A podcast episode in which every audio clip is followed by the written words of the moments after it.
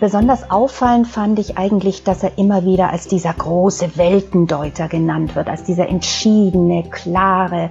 Er wird auch immer mit Begriffen von Fels und Gestein beschrieben. Und ich fand eigentlich an seinen Werken immer viel aufregender die Stellen, an denen es unentschieden ist, unklar ist, brüchig ist und sehr rätselhaft und doppelbödig wird. Die Sucht zu sehen. Der Griesebach Podcast. Alle zwei Wochen sprechen wir hier mit Menschen, die etwas in der Kunst oder über sie zu sagen haben. In der zwölften Folge begrüßen wir die Kunsthistorikerin Karin Schick. Schön, ungewöhnlich klug, anrührend, so begeistert überschlagen sich gerade FAZ, Welt, NDR und andere große Medien und Feuilletons, wenn sie über eine Ausstellung berichten, die unlängst in der Hamburger Kunsthalle eröffnet hat. Beckmann, weiblich-männlich, so ihr Titel. Darin werden die Werke eines Mannes gezeigt, über den doch schon fast alles bekannt und gesagt zu sein schien und der auch bei Griesebach so etwas wie ein Hausheiliger ist, der selbstbewusste Menschenmaler Max Beckmann. Der deutsche Picasso, der über 20 Jahre lang in seiner Heimat gefeiert und bewundert wurde, bis dann die Nazis kamen, die seine Kunst als entartet verunglimpften. Beckmann malte bekanntlich Menschen, Männer, Frauen, Paare, Selbstbildnisse. Was allerdings hinter seinem sicheren schwarzen Pinselstrich bisher immer übersehen wurde, im Laufe der Zeit ließ Max Beckmann das Verhältnis von Mann und Frau immer mehr verschwimmen, verlieh ihnen die gleichen androgynen Attribute, widersprach damit auch den Vorstellungen von klassischen Geschlechterrollen.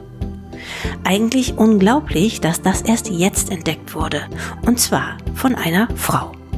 Die Kunsthistorikerin Karin Schick leitet seit 2012 die Sammlung der klassischen Moderne an der Hamburger Kunsthalle. Und nach Ausstellungen zu Otto Dix, Ernst Ludwig Kirchner oder Emil Nolde hat sie nun die gefeierte Beckmann-Ausstellung kuratiert, um die es auch heute hier gehen soll. Karin Schick wohnt in Hamburg und meldet sich, wie so viele von uns gerade, aus dem Homeoffice. Wir sagen, willkommen bei Die Sucht zu sehen, Karin Schick.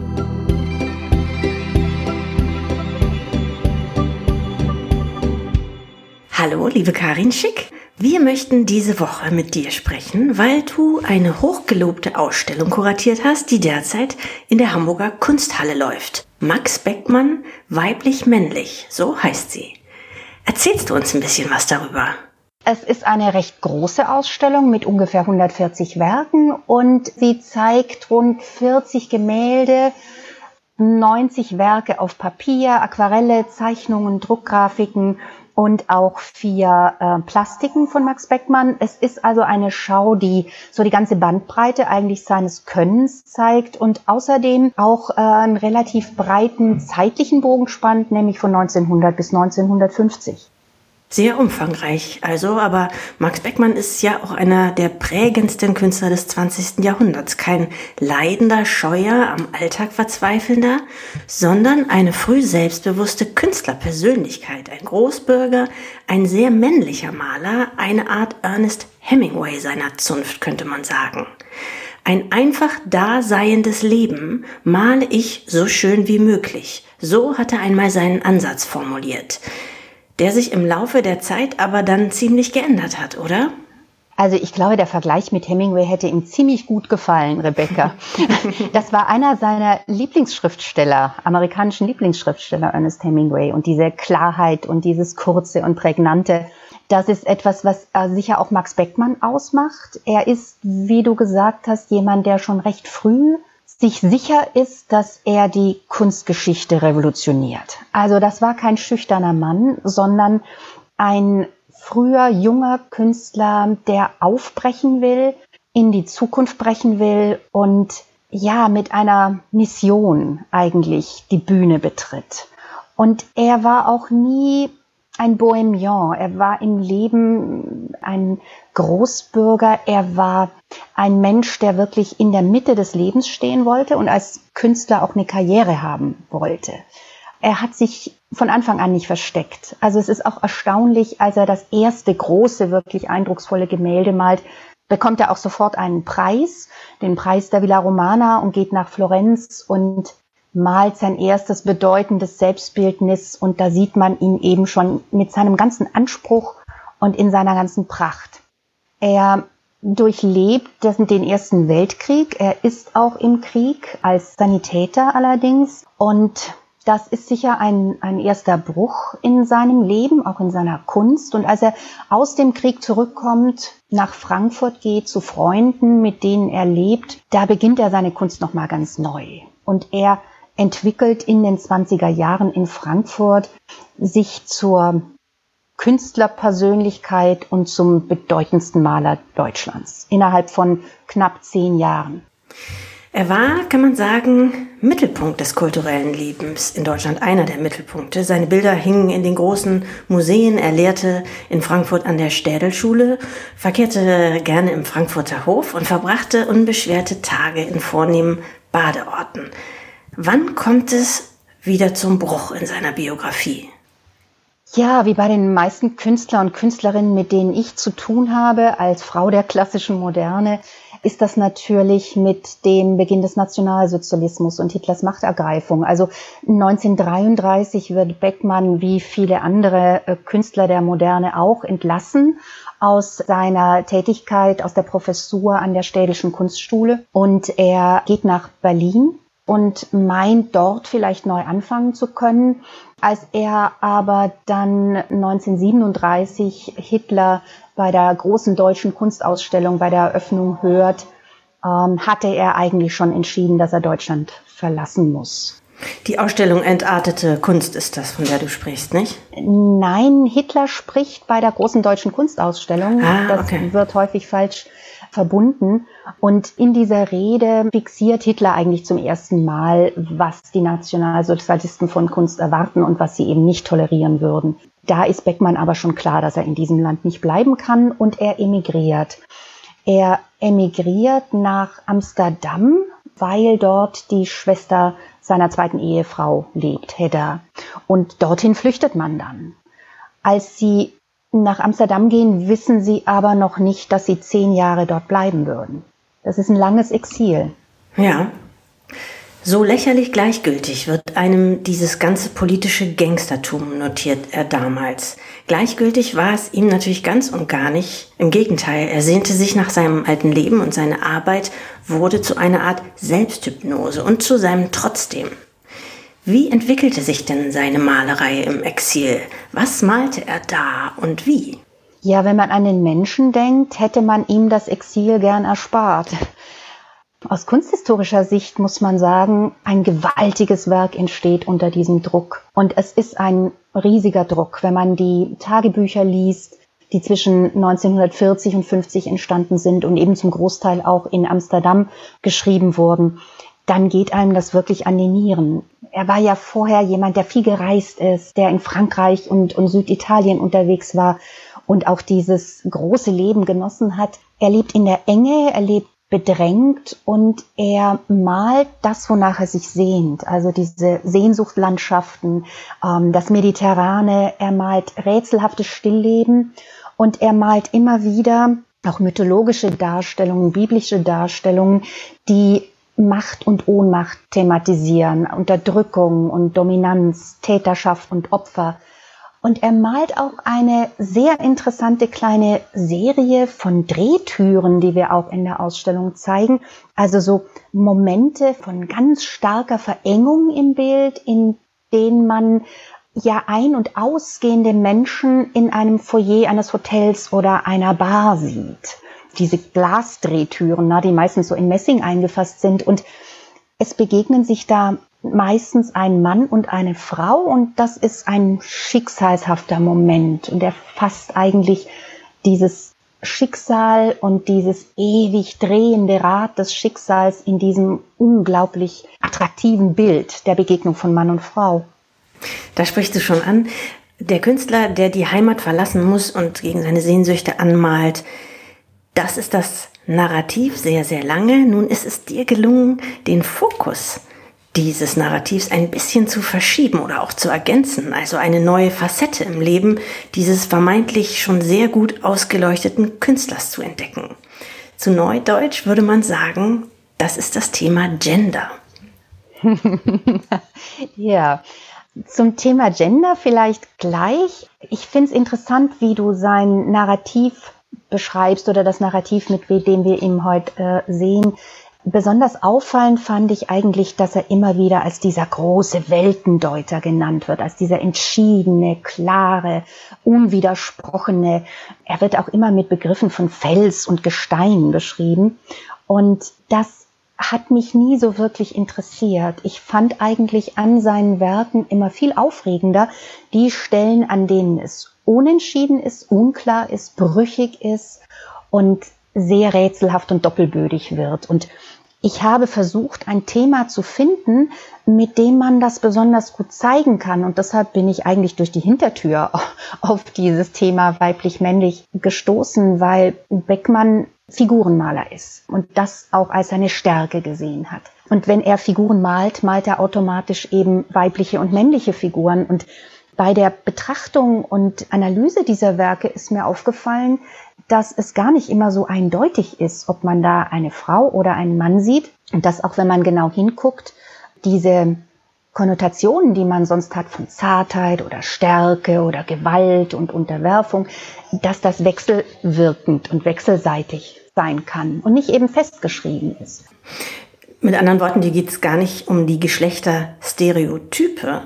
Wiewohl es hängen zwei Bilder in der Ausstellung, bei denen man vor allem als Frau wohl doch grinsen muss. Das eine ist eine Radierung von Beckmanns erster Frau Minna. Das zweite ist das Porträt seiner zweiten Frau, Mathilde von Kaulbach, die wahrscheinlich den schönsten Spitznamen aller Zeiten trug, nämlich Quappi. Was sieht man auf diesen beiden Bildern und inwiefern hängen sie zusammen? Also erstens mal hängen sie wirklich im Raum zusammen, nebeneinander. Man, man muss sie auch genau vergleichen können.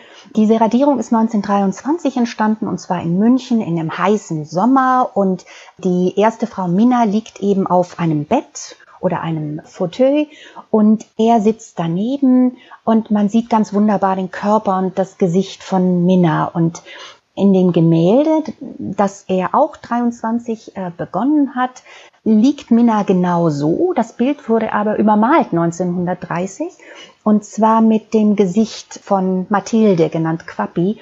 Und auch der Körper ist so ein bisschen übermalt und die Gegenstände um die weibliche Figur herum. Aber letzten Endes hat man in diesem Bild mit einem dreifachen Bildnis zu tun, einem Trippelbildnis, nämlich zwei Frauen und, und einem Mann.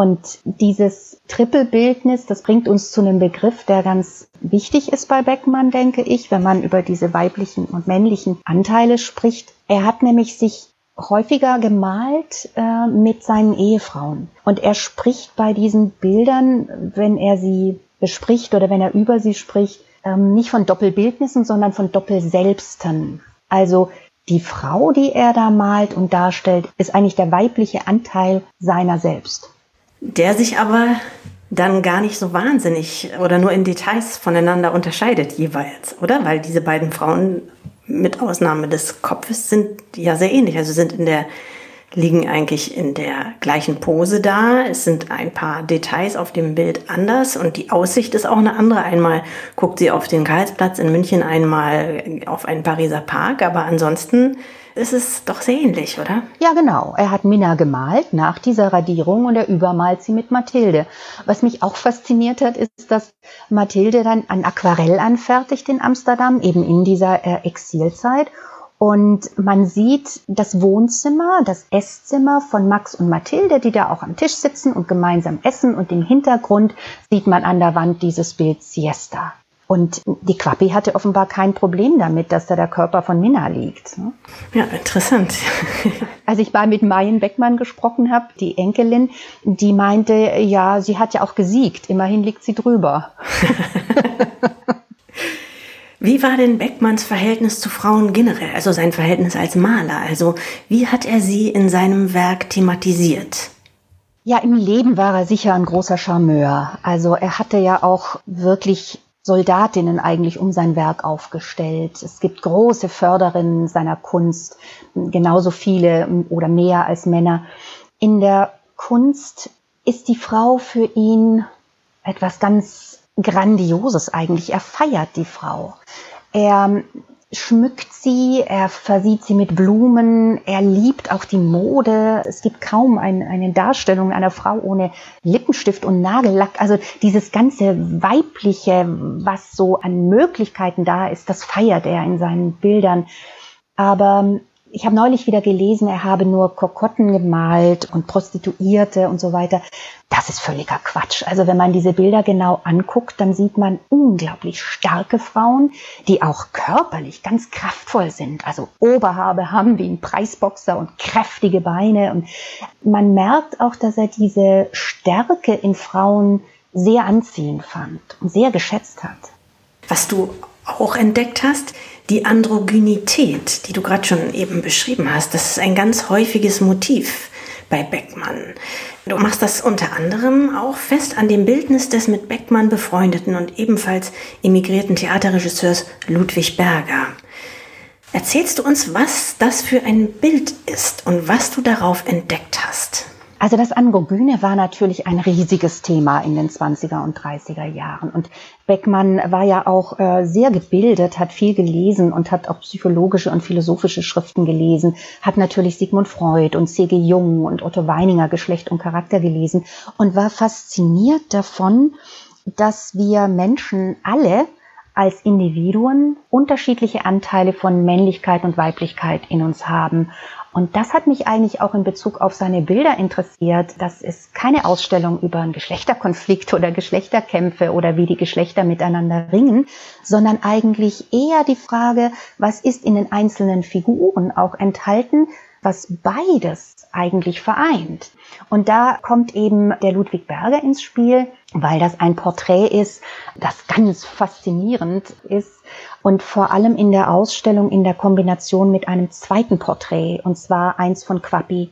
Beide Bilder sind auch in Amsterdam entstanden und sowohl Quappi als auch Ludwig Berger werden ganz ähnlich dargestellt. Also sie sitzen auf einem Stuhl oder einem Sofa, sind so ein bisschen zur Seite gedreht, sind nach hinten gelehnt, werden seitlich von Licht beschienen und haben in ihren Händen Blumen. Und bei Ludwig Berger ist das besonders auffallend, weil er sich ganz sinnlich und zart und sanft mit den Blüten sogar noch über den Handrücken streicht. Also es ist eine unheimlich sinnliche Geste. Und ansonsten sitzt Berger eigentlich wie ein, ein Banker da. Er hat so ein streng gescheiteltes Haar und einen Nadelstreifenanzug, Einstecktuch und Hemd und Krawatte.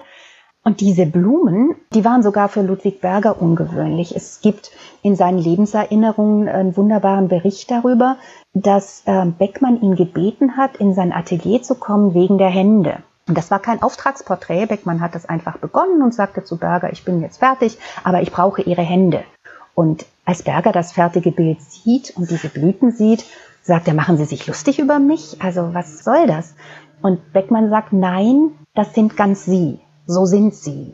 Und vermutlich spielt er an auf die Homosexualität von Berger, der das nicht offen gelebt hat, aber Beckmann hat das eben gespürt. Und er versucht ein sprechendes Bild zu finden, in dem auch dieser weibliche Anteil, wie er das sah, diese vielleicht überwiegende Weiblichkeit in diesem männlichen Mann, sprechend werden konnte. Und er wählte die Blume, denn die Blume kommt bei Beckmann sonst nur bei Frauen vor. Und die beiden Bilder zusammen zu sehen, das ist eigentlich das Aufregende. Ich wollte die unbedingt zusammenbringen. Ich glaube, die haben noch nie zusammengehängt.